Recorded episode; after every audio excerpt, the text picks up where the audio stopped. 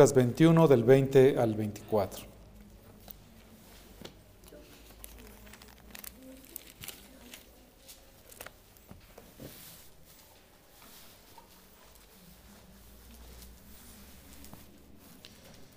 Pero cuando veáis a Jerusalén rodeada de ejércitos, sabed entonces que su desolación está cerca.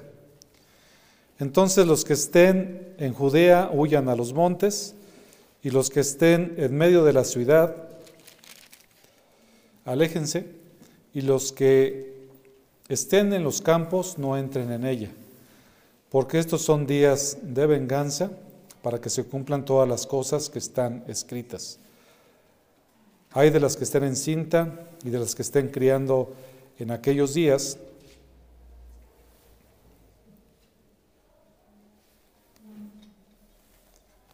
Porque habrá una gran calamidad sobre la tierra e ira para este pueblo. Y caerán a filo de espada y serán llevados cautivos a todas las naciones. Y Jerusalén será hollada por los gentiles hasta que los tiempos de los gentiles se cumplan. Vamos a orar. Padre amado, en esta hora venimos delante de ti, rogándote Dios que esta porción de la escritura que estaremos estudiando traiga a nuestros corazones el anhelo profundo de seguir creciendo en fe y también de obedecerte y reconocer, Señor, que los tiempos se cumplen, las profecías, todas y cada una de ellas que vienen en tu bendita palabra, se cumplirán al pie de la letra, porque tú eres nuestro Dios, tú eres nuestro Dios soberano, y eso nos mueve y nos motiva, por supuesto, a que podamos humillarnos delante de tu presencia. Ayúdame, Señor, por, te, lo, te lo ruego a fin de que pueda expresar tu mensaje de una manera clara. En el nombre de Jesús. Amén. Bueno, como se darán cuenta, no estaremos hoy viendo la parte de la carta de los filipenses. Estoy haciendo aquí un paréntesis y estaremos estudiando esta parte de Lucas 21 del 20 al 24 que tiene una relación con el estudio que estamos llevando con nuestro pastor Samuel Ortiz en la mañana con respecto a Daniel, ¿se acuerdan? Estamos viendo las 70 semanas. Solamente voy a tocar algunos puntos al respecto. Eh, y sí, eh, encontré esto importante, reconociendo pues, cuáles son los tiempos que estamos viviendo y que por supuesto nuestro Señor Jesucristo estuvo, mientras estuvo en la tierra, profetizó. En este pasaje en particular está hablando de la ciudad de Jerusalén.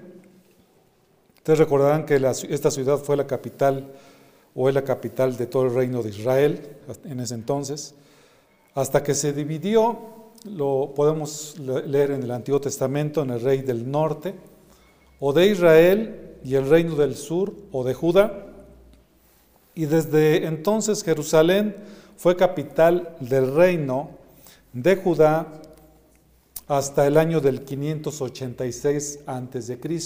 Ustedes recordarán que esta fecha del 586 antes de Cristo, fue cuando las legiones de Nabucodonosor la atacaron y la destruyeron a través de los babilonios.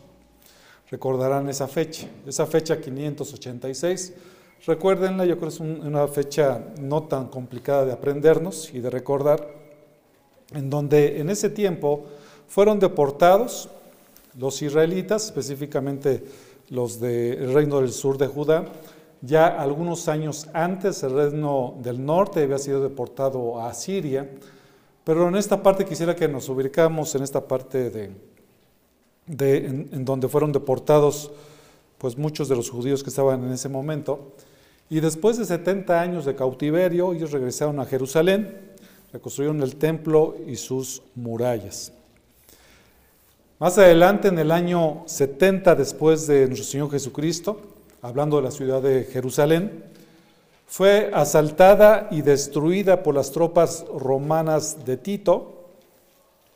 En el año 637 después de Jesucristo, los maometanos la conquistaron. Ya para entonces, por supuesto, ya no Israel ya no era una, no era una nación en sí.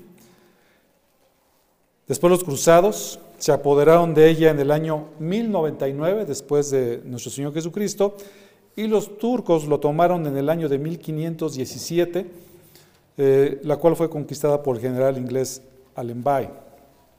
Pasados los años, los judíos procuraron ser los únicos poseedores de Jerusalén y constituirse en una nación independiente y organizar su propio gobierno.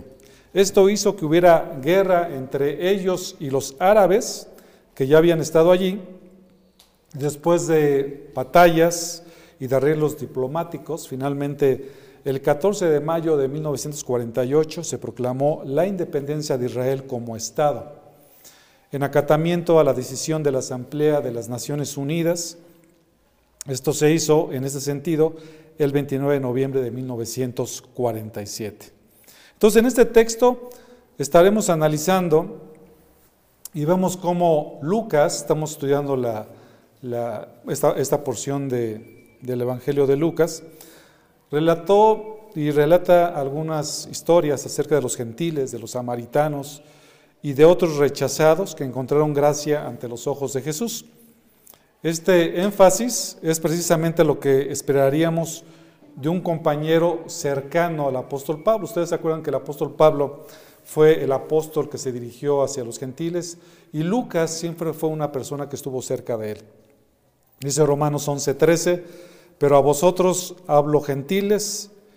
Entonces, puesto que yo soy apóstol de los gentiles, honro mi ministerio. Este, este contexto que estamos viendo de Lucas 22 se desarrolla durante la semana de la pasión, en el día martes. Primero, el Señor Jesucristo estuvo contendiendo con los gobernantes judíos, lo pueden ustedes verificar en Lucas 20 del 1 al 8 y después enseñar a las multitudes en la Pascua. ¿Qué enseñó el Señor Jesucristo? Pues básicamente la parábola de los labradores malvados, una respuesta también a los fariseos acerca de pagar impuestos, una respuesta a los saduceos acerca de la resurrección, una pregunta para los escribas acerca de la profesión mesiánica, si ustedes recordarán en el capítulo 21, versículos del 1 al 4, la lección de las blancas de la viuda, la ofrenda que dio la viuda, y una profecía acerca de la destrucción de Jerusalén en el capítulo 21 de los versículos del 5, este, del, del 5 perdón, al 24, que es lo que estamos ahorita viendo.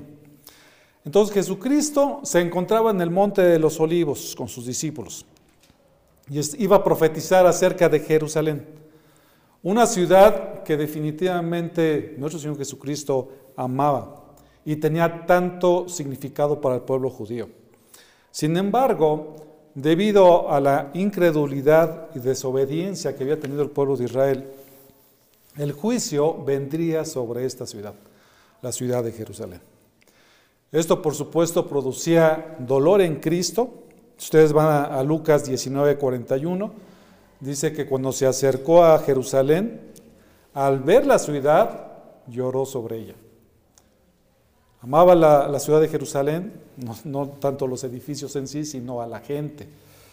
Y eso le, dolía en su corazón al ver la incredulidad de los judíos.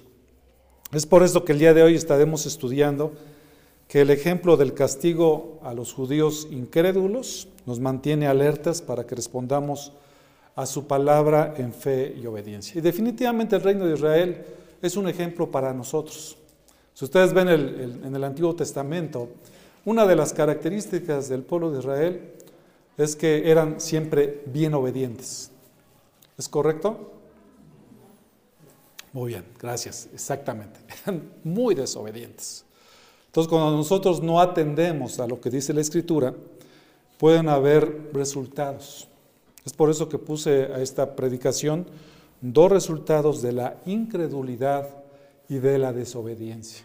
Si nosotros no creemos a Dios, si nosotros continuamente estamos desobedeciendo lo que dice la Escritura, vamos a poder experimentar tarde que temprano dos cosas, la desolación y también el juicio de parte de Dios.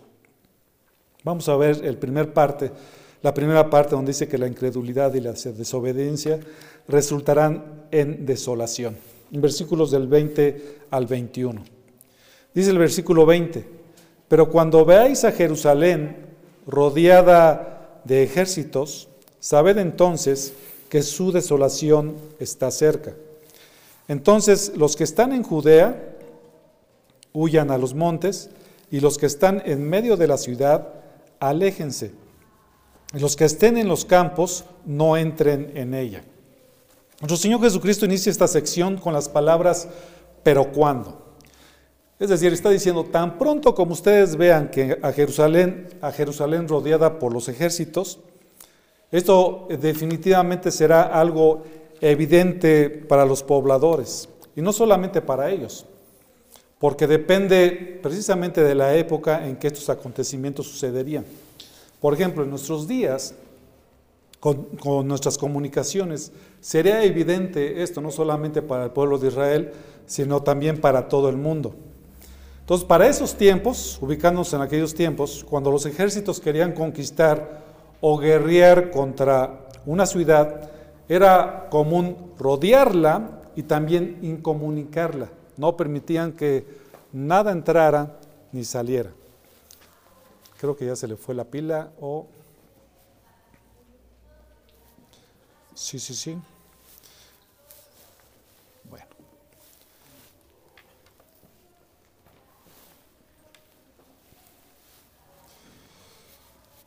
Muy bien, ahí me escuchan. Les seguimos entonces. Entonces no se permitía que nada entrara ni saliera. Realmente era, un sitio muy fuerte que finalmente, conforme pasaba el tiempo, esa ciudad caería. Eh, cuando los ejércitos rodeen Jerusalén, tenían que saber, les dice Cristo, que la desolación, la devastación está cerca. Esta palabra devastación se refiere a un evento en donde resultará la destrucción total.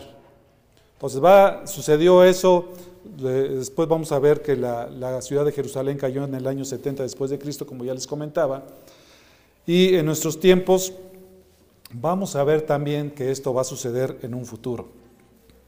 Entonces, cuando hablamos acerca de devastación, tiene que ver con la destrucción total. En Marcos 13, 14 y también en Mateo 24, 15, añade a la profecía, se, puede añadir a la profecía. Cuando, veas, cuando veáis la abominación de la desolación de que se habló por medio del profeta Daniel, colocada en el lugar santo, el que lee, que entienda. Vemos que en estos textos, ustedes checan después Marcos, Marcos 13, 14, indican la, procedencia de esta profecía. Y esta profecía, hablando de la abominación desoladora, la podemos encontrar en Daniel.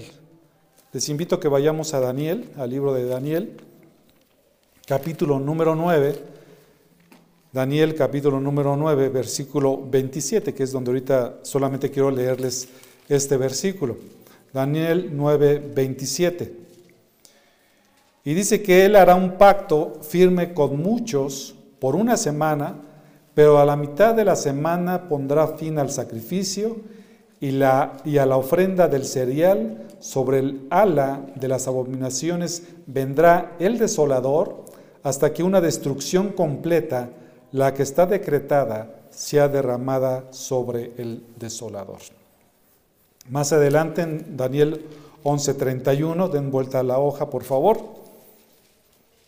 encontramos, y de su parte se levantarán tropas, profanarán el santuario, fortaleza, abolirán el sacrificio perpetuo y establecerán la abominación de la desolación.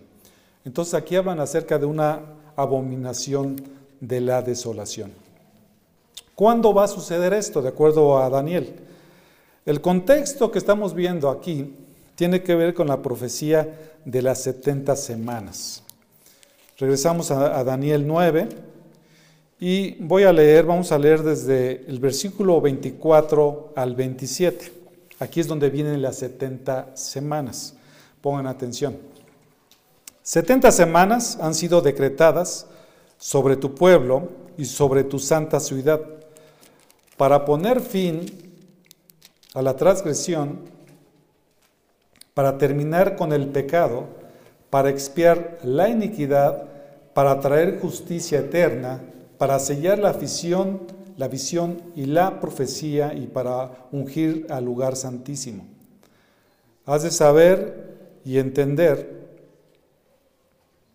que desde la salida de la orden para restaurar y reconstruir a Jerusalén hasta el Mesías príncipe habrá siete semanas y sesenta y dos semanas.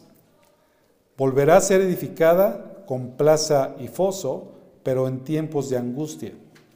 Después de, la, de las sesenta y dos semanas, el Mesías será muerto y no tendrá nada y el pueblo del príncipe que ha de venir destruirá la ciudad y el santuario.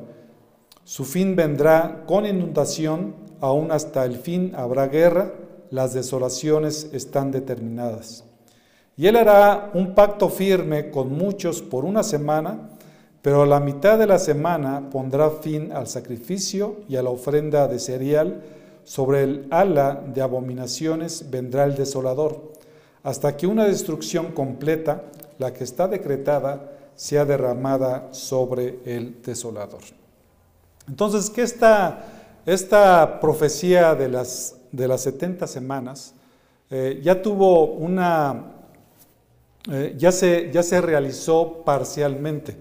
Vemos que en, estos versículos hablan acerca de 7 y 62, 7 semanas y después 62 semanas que hacen un total de 69 semanas. Y, todo esto, cuando estamos hablando de la semana 70, realmente se refiere a semanas de años, no a semanas como tales, de siete días naturales, sino que esas semanas se refieren a años. Entonces, en total podemos hablar de 490 años, lo que está diciendo aquí la profecía de Daniel. Las primeras siete semanas Recuerdan que se divide 70 y después 62. Las primeras siete semanas, si las convertimos en años, serían 7 por 7, 49 años. Entonces, esos, 40, esos 49 años marca el final de la carrera de Nehemías con su reconstrucción de la plaza o calle y el muro, así como el final del ministerio de Malaquías es decir, el cierre del Antiguo Testamento. Después vemos que hay un periodo de intertestamentario de 400 años. Las adicionales 62 semanas, ustedes hacemos cuenta, 62 por 7, equivale a 434 años, se, se encuentran hasta el reino del Mesías, lo cual se cumplió con su entrada triunfal. En Mateo 21, versículos del 1 al 11 y también en el Evangelio de Juan, donde dice también más adelante que el Mesías se le quitará la vida. Entonces vemos que hasta este, hasta este momento tenemos 69 semanas, que fueron las semanas que ya se cumplieron, que son las semanas en años, 490 años. Entonces todo esto es, es importante porque nos lleva a entender cómo es que a través del tiempo esto se va a llevar a cabo. ¿no? Eh, entonces encontramos en la escritura que el inicio de la semana 70 será, y todavía no tiene, no tiene cumplimiento. Ya tenemos 69 semanas, las cuales ya pasaron dentro de la profecía, y falta la semana 70, la semana 70 que serían los últimos siete años. Entonces, ¿cuándo será el inicio de la semana 70? Como vemos aquí en 1 Tesalonicenses 4 del 13 al 18, es cuando la iglesia será arrebatada. Vayan conmigo, por favor, a 1 Tesalonicenses 4 del 13 al 18. Ahorita la leemos. Entonces, estas 69 semanas, regresándome un poquito, las cuales ya se cumplieron, eh, podemos decir que en resumen va desde el decreto del monarca persa Artajerjes para reconstruir Jerusalén allá por el año 445 a.C. y que encontramos en Nehemías 2 del 1 al 8 hasta la entrada triunfal y muerte de Jesucristo. Entonces, desde ahí se empiezan a contar las 69 semanas. En 1 Tesalonicenses 4, del 13 al 18, estamos viendo la semana número 70, la cual van a ser siete años. Y el inicio de la semana 70 será cuando su iglesia, es decir, todos aquellos que hemos creído, vamos a ser arrebatados. 1 Tesalonicenses 4, del 13 al 18. Pero no queremos, hermanos, que ignoréis acerca de los que duermen, para que no os entristezcáis como lo hacen los demás que no tienen esperanza. Porque si creemos que Jesús murió y resucitó, así también Dios traerá con él a los que durmieron en Jesús. Por lo cual os decimos esto por palabra del Señor, que nosotros los que estemos vivos y que permanezcamos hasta la venida del Señor, no precederemos a los que durmieron. Pues el Señor mismo descenderá del cielo y con voz de mando, con voz de arcángel y con la trompeta de Dios, y los muertos en Cristo se levantarán primero.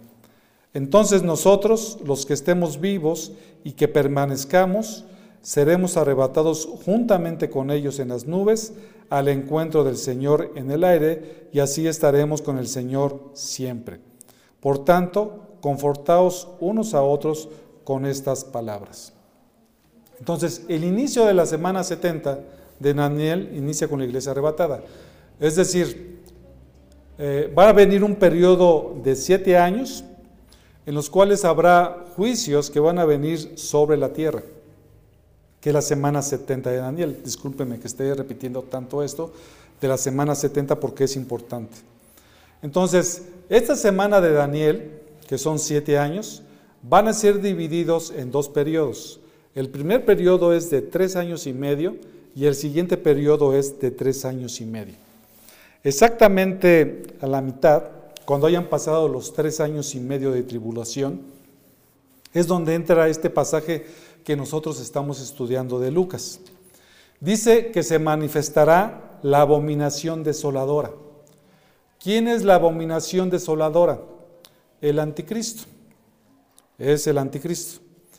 Lo que hará él es que profanará el templo de Jerusalén dando inicio a la segunda mitad de la semana, a los tres años y medio posteriores, en donde el anticristo pondrá fin al sacrificio y a la ofrenda del cereal. ¿Qué significa esto? Que para que empecemos a ver que eh, se, dan estos temas de la última semana, será necesario que el templo, en donde estaba antes ubicado, sea reconstruido. Por eso es que entendemos que todavía no ha llegado ese, ese momento en el cual se va a reconstruir el templo. En, cualquier, ¿En qué momento va a suceder eso? Pues nadie lo sabe. Lo que sí podemos entender es que ya para construir eh, cualquier edificio en nuestro tiempo sería muy rápido con toda la tecnología que tenemos, pero va a ser necesario que el templo esté reedificado. Y dice que a partir de estos tres años y medio vendrán años de gran tribulación. Son acontecimientos que aún están por cumplirse. Si rezamos esta parte de la profanación del templo, esta parte se parece mucho a lo que sucedió con Antíoco Epífanes, como por ejemplo el, este, el pastor MacArthur comenta, y cito, esta frase referida originalmente a la profanación del templo, es decir, ya había sucedido una profanación del templo y va a ser algo semejante a lo que va a suceder con el, con el templo cuando sea reconstruido, por Antíoco Epífanes, rey de Siria, en, en el segundo siglo antes de Cristo, dice que Antíoco invadió Jerusalén en el año 168 antes de Cristo. Transformó el altar en un santuario para Zeus e incluso sacrificó cerdos en él.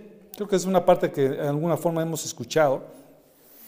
Sin embargo, Jesús claramente estaba viendo hacia una futura abominación desoladora. Eso nada más es como una referencia, pero en este momento que el Señor Jesucristo está dando esta profecía en Lucas, por supuesto está hablando de algo que iba a suceder en el futuro. Algunos sugieren que esta profecía fue cumplida en el año 70 después de Cristo, cuando Tito invadió Jerusalén y destruyó el templo. Eh, sin embargo, el apóstol Pablo vio un cumplimiento a un futuro. Nos habíamos quedado en, en 1 de Tesalonicenses, les pido por favor me acompañen a 2 de Tesalonicenses 2, del 3 al 4. Pablo aquí está diciendo que eso iba a suceder en el futuro.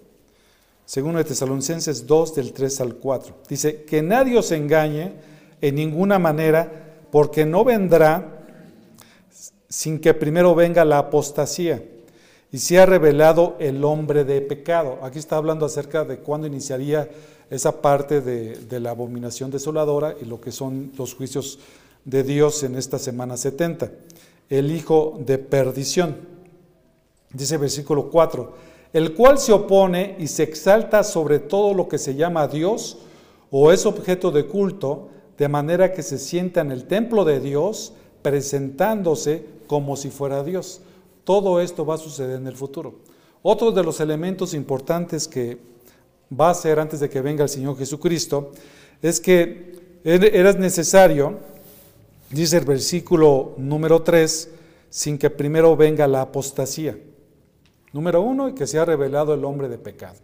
¿Qué es la apostasía? Son aquellos que en algún momento creyeron al Señor, pero que después se vienen atrás. Esa es la parte de la apostasía. Vemos que en nuestros tiempos sí hay muchas personas que confiesan a Cristo eh, y creen en Él, lo pongo entre comillas, pero que finalmente después de un tiempo este, apostatan de la fe. Eh, si ustedes leen, por ejemplo, también Judas y el segundo capítulo de Pedro, segunda de Pedro, capítulo número 2, eh, ahí se dan ejemplos muy específicos acerca de la apostasía que habrá en esos tiempos, lo cual se va a incrementar demasiado. ¿no? Y también dice que se revelará el hombre de pecado, el hijo de perdición. Entonces, esto sucederá todavía en el futuro. Algunos piensan que el anticristo anda por ahí. La, la verdad de las cosas es que no lo sabemos. Probablemente a nosotros nos toque vivir eso, igual no lo sabemos. Lo que sí sabemos es lo que dice la Escritura y cómo nosotros podemos tomar ejemplo de esto que el pueblo de Israel estaba padeciendo. También podemos revisarlo eh, con respecto a lo que sucedería con este hombre de pecado en Apocalipsis 13. Acompáñenme en Apocalipsis 13, eh, versículos 14 y 15. Acerca de lo que hará este, este este ser, que es el anticristo, dice el versículo 14, Apocalipsis 13, 14 y 15. Además engaña a los que moran en la tierra a causa de las señales que se le concedió hacer en presencia de la bestia, diciendo a los moradores de la tierra que hagan una imagen de la bestia que tenía la herida de la espada y que ha vuelto a vivir. Quiero que noten esto, esto bien importante.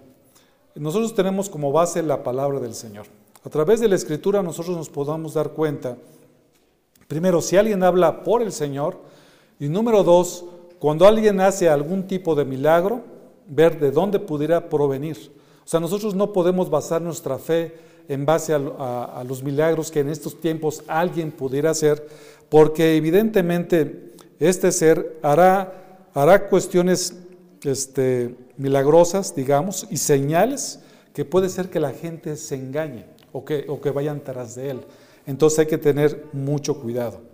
Dice el versículo 15, se le concedió dar aliento a la imagen de la bestia para que la imagen de la bestia también hablara e hiciera dar muerte a todos los que no adoran la imagen de la bestia. En nuestro mundo, en donde vemos definitivamente que cada vez más y más la gente no quiere considerar a Dios en sus vidas, y que, están haciendo de cada uno de, ellos su propia religión. Eh, ahora resulta que la verdad ya es relativa. Eh, la Biblia habla acerca de verdades absolutas.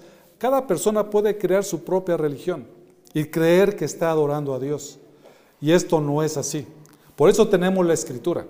Por eso los, griegos decían que tenían millones de, dioses, porque cada mente, cada persona podía creer su Dios. Y eso sucede también ahora en nuestro tiempo. Hay muchas personas que creen en Dios y, dicen, no, es que yo amo muchísimo a Dios, ¿no? Y yo le conozco y yo, y yo sé que, que Dios me cuida. Y cuando hablas un poquito más con ellos, te, dan, te das cuenta que no conocen a Dios. Nunca han abierto la escritura, han oído hablar acerca de Dios, pero realmente no le conocen, ni saben cómo es Él. Y así está llena precisamente toda, nuestra cultura. Entonces, cuando el anticristo coloque una imagen en el templo durante la futura tribulación, ahí termina la, cita de, de MacArthur, esto sucederá en el futuro.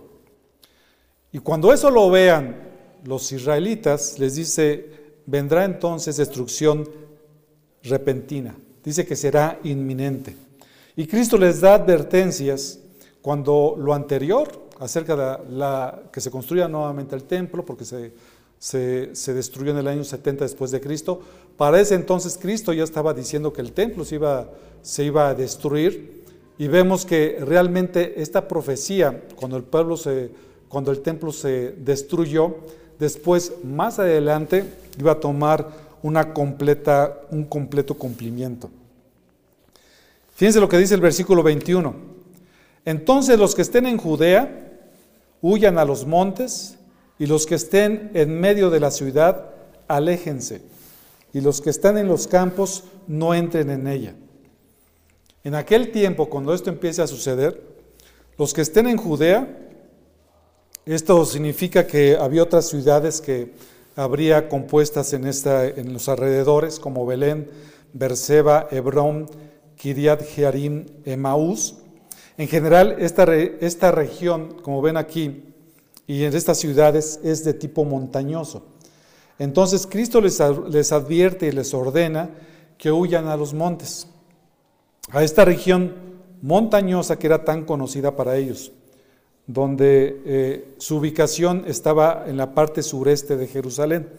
Era una especie de fortaleza natural, de fortaleza natural. Eh, ustedes recordarán también en 1 Samuel 23, 29 que inclusive David ahí se escondía en estas, en estas partes montañosas.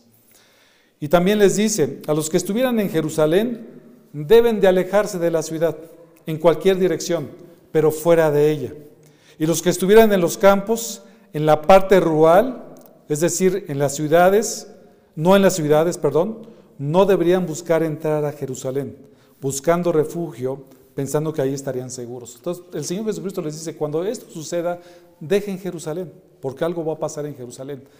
Aléjense de la ciudad.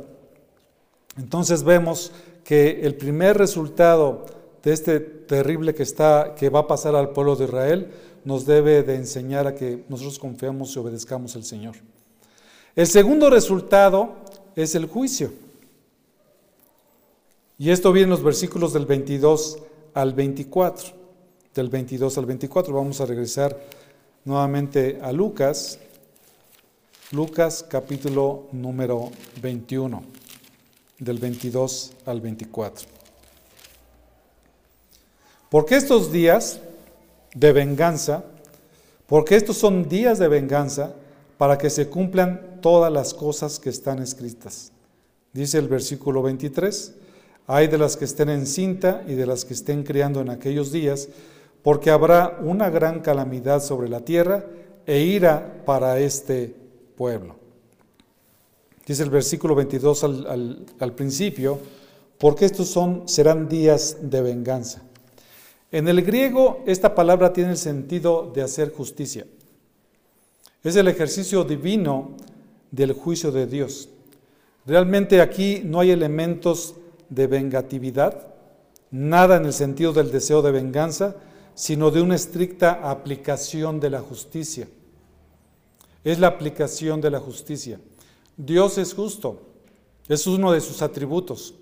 Y la Biblia dice que su justicia va a ser, va a ser dada en algún momento en particular y va a enjuiciar lo que es el mundo en general y que esto va a suceder en un, en un futuro.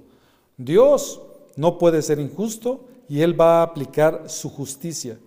Es el ejercicio divino que le corresponde al Señor Jesucristo, a, a Dios mismo, ¿no?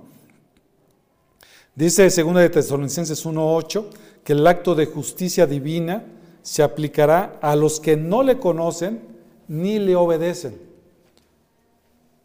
Según de Tesalonicenses 1.8 dice que se aplicará a aquellos que no lo conocen y que no obedecen a Dios. Entonces, tarde que temprano, aquellas personas que rehusan creer en, el, eh, creer en el Señor Jesucristo, que rehusan conocer al Señor Jesucristo, definitivamente va a venir juicio para sus vidas. Y no hay forma de que ellos lo puedan evadir, porque Dios es justo. Es por eso que el hombre lo que necesita no es justicia, lo que necesita es la misericordia de Dios, lo que necesita es la misericordia del Señor. Porque cuando el Señor venga, va a venir en llama de fuego, que va a ser su segunda venida, y entonces va a arrasar con todos sus enemigos. Entonces esto nos hace preguntar a nosotros, viendo que esto va a suceder en el futuro, si realmente conocemos a Dios. La segunda pregunta es si realmente obedecemos a Dios. Si la respuesta a ambas preguntas es negativa, significa que estás en un peligro muy grande. Si no le conoces, si no obedeces a Dios, lo que puedes esperar para tu vida es juicio. La escritura dice que el juicio está por llegar. La copa de la ira de Dios se está llenando. Hoy es el día en que, en que si estás escuchando esto y no te has rendido al Señor, es el día en el cual tú puedes abrazarle y pedir de su misericordia. La parte de la aplicación de justicia a Jerusalén era algo que ya había sido profetizado en su palabra y que era necesario que se cumpliera y que se cumpliera completamente todo lo que se había escrito respecto a la destrucción de Jerusalén. Eso ya se había profetizado y algunas de estas profecías, por ejemplo en Daniel 9:27, en Zacarías 11:6, iba a tener cumplimiento. Algo importante que cuando nosotros empezamos a leer la escritura es que todas y cada una de las palabras que están escritas en este libro se van a cumplir. Dice el Evangelio en Mateo que los cielos pasarán, pero que su palabra no pasará. Se cumplirá sí o sí. Entonces, esa desolación será especialmente angustiante para las que estén embarazadas y tengan niños pequeños. Es lo que dice el versículo 23. Hay de las que estén encintas, encinta, perdón, y de las que están criando en aquellos días, porque habrá una gran calamidad sobre la tierra e ira para este pueblo. Cuando vemos la exclamación hay, este es un hay diferente de lo que sucede, por ejemplo, eh, en Apocalipsis. Este hay es de denuncia. Es decir, no es que en ese momento estuvieran experimentando el dolor, sino surge como una denuncia de lo difícil que será el desarrollo del juicio para las embarazadas y las que tienen niños pequeños a los que amamantan en aquellos días. Entonces Cristo mostró una especial preocupación por estas mujeres. Realmente lo que se espera en esos tres años y medio o en esos siete años de tribulación va a ser algo que nadie ha experimentado anteriormente. Entonces Cristo se preocupa especialmente, les dice a las mujeres, esto va a suceder, por favor, este, cuídense mucho en aquel tiempo. Y viene como juicio. ¿Por qué es esto? Porque habrá una gran calamidad sobre la tierra. Un estado angustiante que va a ser fuera de lo común una angustia muy grande, cual no ha habido nunca ni lo habrá. Esos tiempos de juicio no se pueden comprar a ningún tiempo en el cual la humanidad haya sufrido. La, la, humanidad va a estar experimentando la ira que se dará derramada específicamente por este pueblo incrédulo que es el pueblo de Israel y también para aquellos que no creen en él. Para Jerusalén para Israel es una ira santa de justa indignación de Dios hacia el pecado. Dios es un Dios santo y tiene que castigar el pecado porque la paga del pecado es la muerte. Y el juicio de Dios va a venir sobre la humanidad. Y la ira de Dios se va a estar acumulando y acumulando y se ha estado acumulando por, este, por tanto tiempo. Pero va a llegar el momento en que va a ser derramada. A veces nos da miedo o sentimos cierto, cierta preocupación cuando alguna persona se enoja y cae en ira. Nosotros no podemos entender la dimensión de la ira de Dios sobre el pecado y sobre los pecadores. Y eso va a venir, porque Dios es justo. Marcos 13, 19 añade, porque aquellos días serán de tribulación, tal como no ha acontecido desde el principio de la creación que hizo Dios hasta ahora, ni acontecerá, ni acontecerá jamás. Dios es paciente. Dios es longánimo. ¿Qué significa esta palabra? Que es paciente en extremo. Sin embargo, llega el momento en que el pecado debe de ser castigado. Eso va a suceder. Y nos pregunta, bueno, entonces, ¿qué, la pregunta que podríamos hacer, ¿qué harás o qué haremos con tus pecados? ¿Qué harás con tus pecados? La ira de Dios está sobre los pecadores. Dios es amor, es cierto, envió a su Hijo, pero, pero Dios tiene que castigar el pecado. Y la ira de Dios para aquellos que no creen en Él es algo continuo en aquellas personas. Efesios, acompáñenme por favor a Efesios, capítulo número 2. Efesios 2, versículos del 1 al 5, habla acerca de esto. Y también dentro de lo que Pablo está diciendo aquí, es la forma en que el ser humano puede evitar ese juicio. Es la forma en que, el, ser humano puede alejarse de esa condenación que le espera a todas las personas que no creen en Él. Efesios 2, versículos del 1 al 5. Pueden evitar la desolación y también el juicio. Y Él os dio vida a vosotros que estabais muertos en vuestros delitos y pecados Versículos 2, en los cuales anduvisteis en otro tiempo, según la corriente de este mundo, conforme al príncipe de la potestad del aire, el espíritu que ahora opera en los hijos de desobediencia, entre los cuales también todos nosotros en otro tiempo vivíamos, en las pasiones de nuestra carne, satisfaciendo los deseos de la carne y de la mente, y éramos por naturaleza, dice el versículo 3, continúa diciendo, hijos de ira, lo mismo que los demás. ¿Notan aquí la diferencia y el contraste? Dice que todos nosotros vivíamos antes así, mas ahora, dice el versículo 4, pero Dios, que es rico en misericordia, por causa del gran amor con que nos amó, aun cuando estábamos muertos en nuestros delitos y pecados, nos dio vida juntamente con Cristo y por gracia habéis sido salvos. Es una promesa espectacular. A pesar de los pecadores que, somos, a pesar de los pecadores que éramos antes de conocerle al Señor Jesucristo, dice aquí la Escritura que Él nos amó. No tenía por qué amarnos, sin embargo, nos amó. Ese es nuestro Dios. Pero Dios es amor, pero también es justo. Y aquellos que no creen en Él, la ira de Dios está constantemente en estas personas. De tal forma que si alguien no obedece a la palabra del Señor, si alguien no realmente está dispuesto a seguirle, esa persona constantemente está viviendo bajo la ira de Dios. Y eso es algo terrible. Es algo que a nadie se le desea porque el, destino final de esas personas pues es el infierno como tal. Entonces el pueblo de Israel llegará al colmo de la ira de Dios. ¿Qué sucederá con, contigo? Que no has creído en Él ni le has obedecido. Es el momento que sepas, y es lo que dice la Escritura, que si tú no te arrepientes y crees al Evangelio, tu destino final será ese. Y es porque Dios mismo lo dice. Entonces es el momento en que hoy te puedas arrepentir. Quizás mañana sea demasiado tarde. Hoy es el día de la salvación. El resultado de la incredulidad y de la desobediencia es la muerte.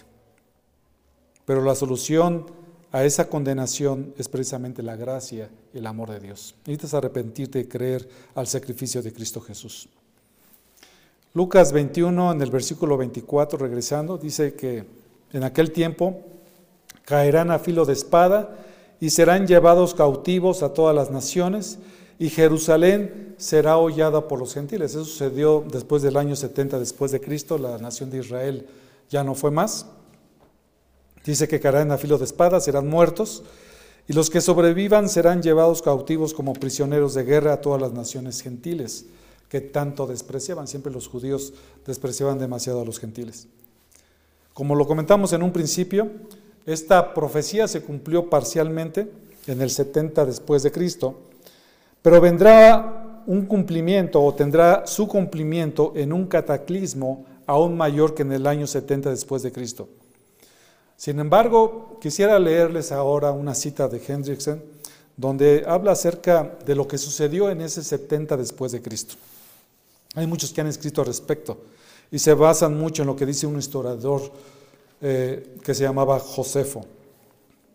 Dice que el sitio comenzó en abril del año 70, mientras Jerusalén todavía estaba lleno de peregrinos que habían venido a celebrar la Pascua.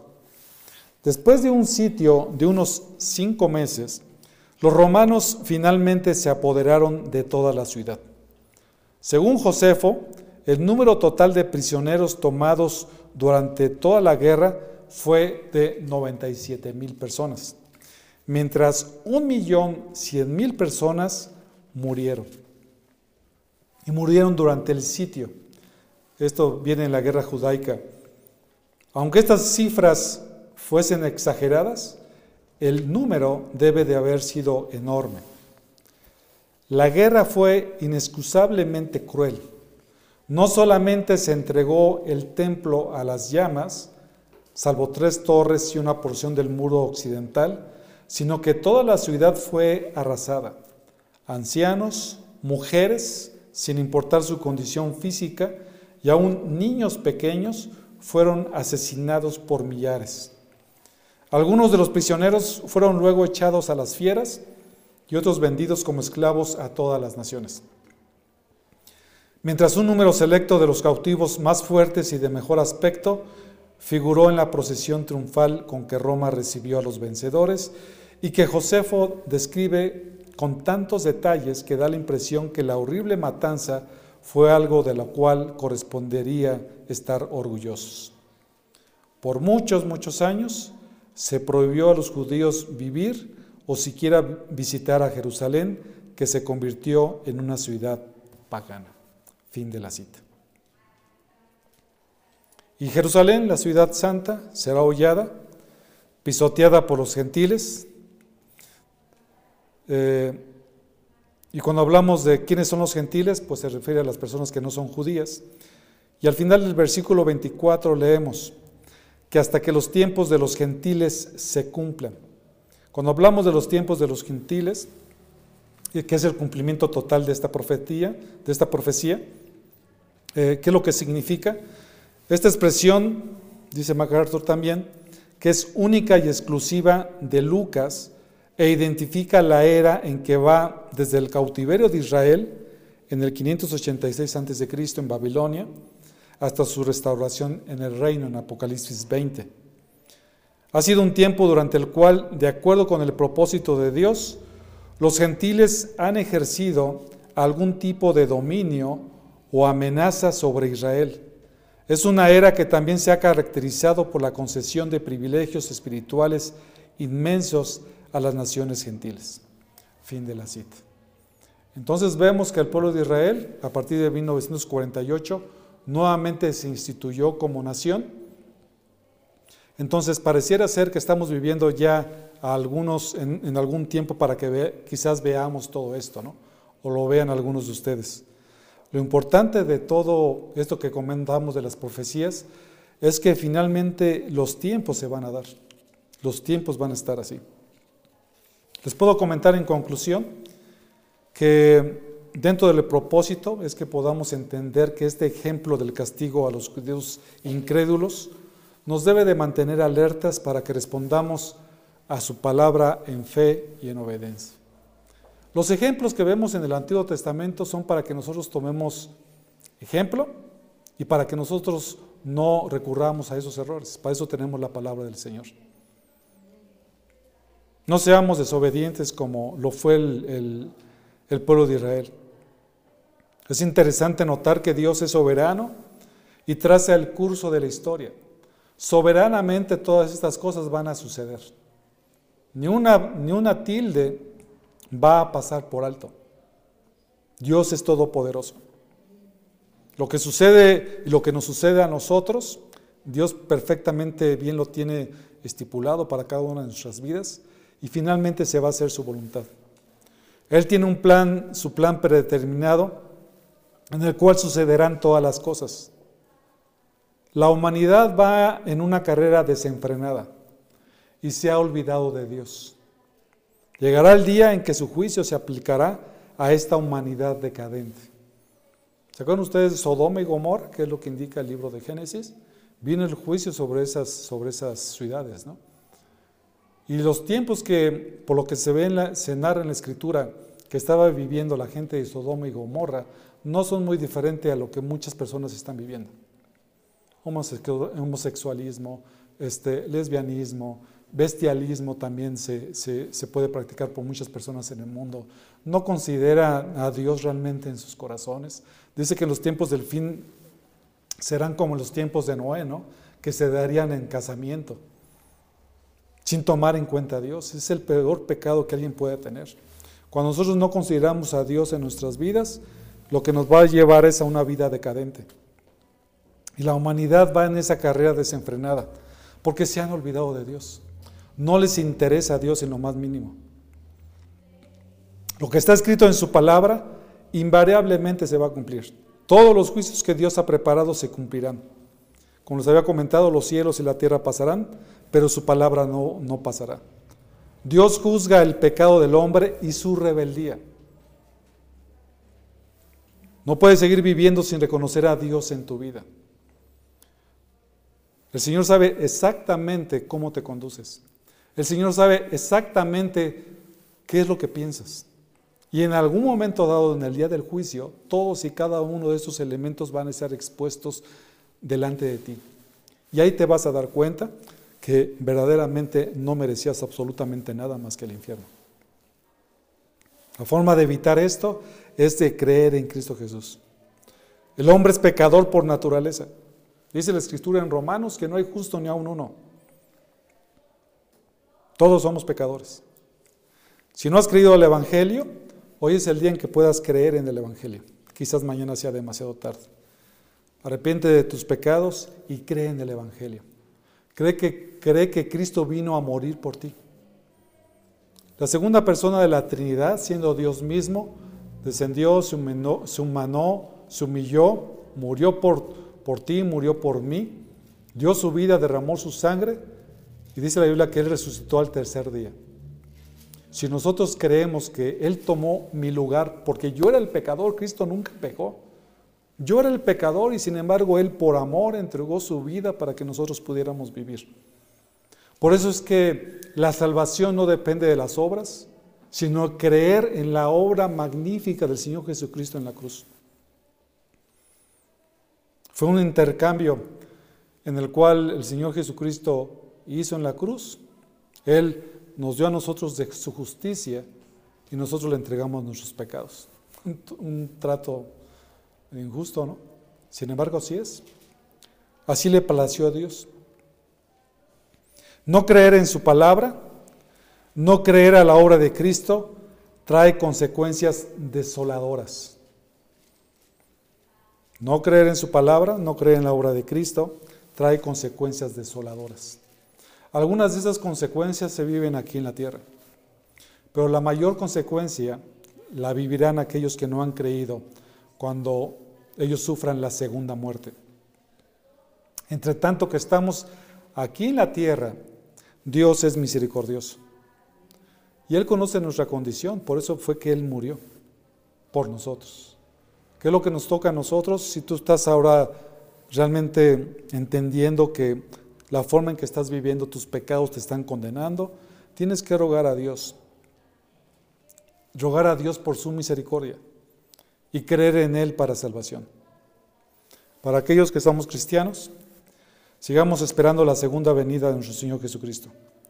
Él prometió que regresaría y así lo va a hacer, porque su palabra es verdadera.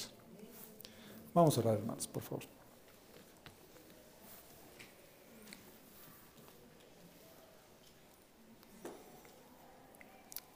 La desolación, Dios, del juicio que viene sobre este mundo en, algunos años más, quizás, va a ser mucho, muy grande. Te agradecemos tanto, Dios, porque eres un Dios amoroso al enviar a tu Hijo Jesucristo a morir por nosotros. Porque eres un Dios misericordioso pero también porque eres un Dios justo. Pero tú has suplido todas las cosas a fin de que tu justicia sea cubierta totalmente a través de la vida de un solo hombre, que es tu Hijo Jesucristo, quien se humanó, se hizo como nosotros y murió en la cruz. La segunda persona de la, de la, de la Trinidad, Dios mismo se humanó, vivió como un hombre, padeció por nuestros pecados, fue maltratado, le dieron puñetazos, latigado, perseguido, derramó hasta la última sangre, hasta la última gota de sangre en su cuerpo, a fin que nosotros pudiéramos vivir.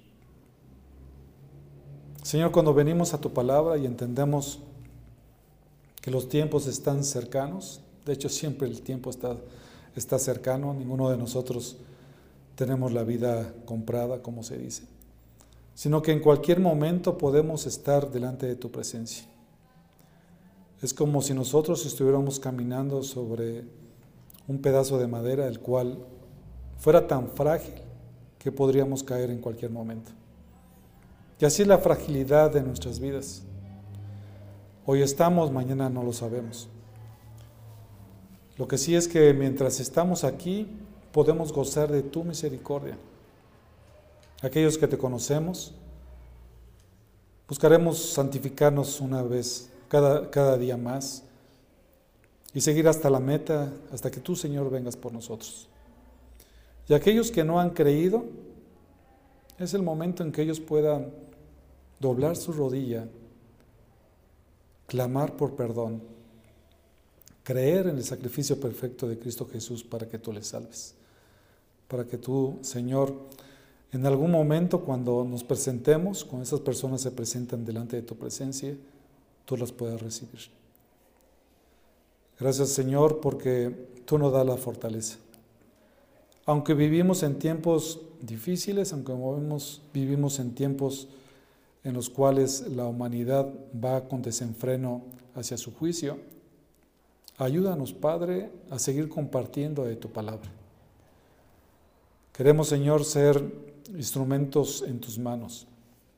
Ayúdanos a vivir cada día más vidas santas que puedan impactar a este mundo en oscuridad. Que seamos esa luz y esa sal que el mundo necesita ver para que ellos puedan creer.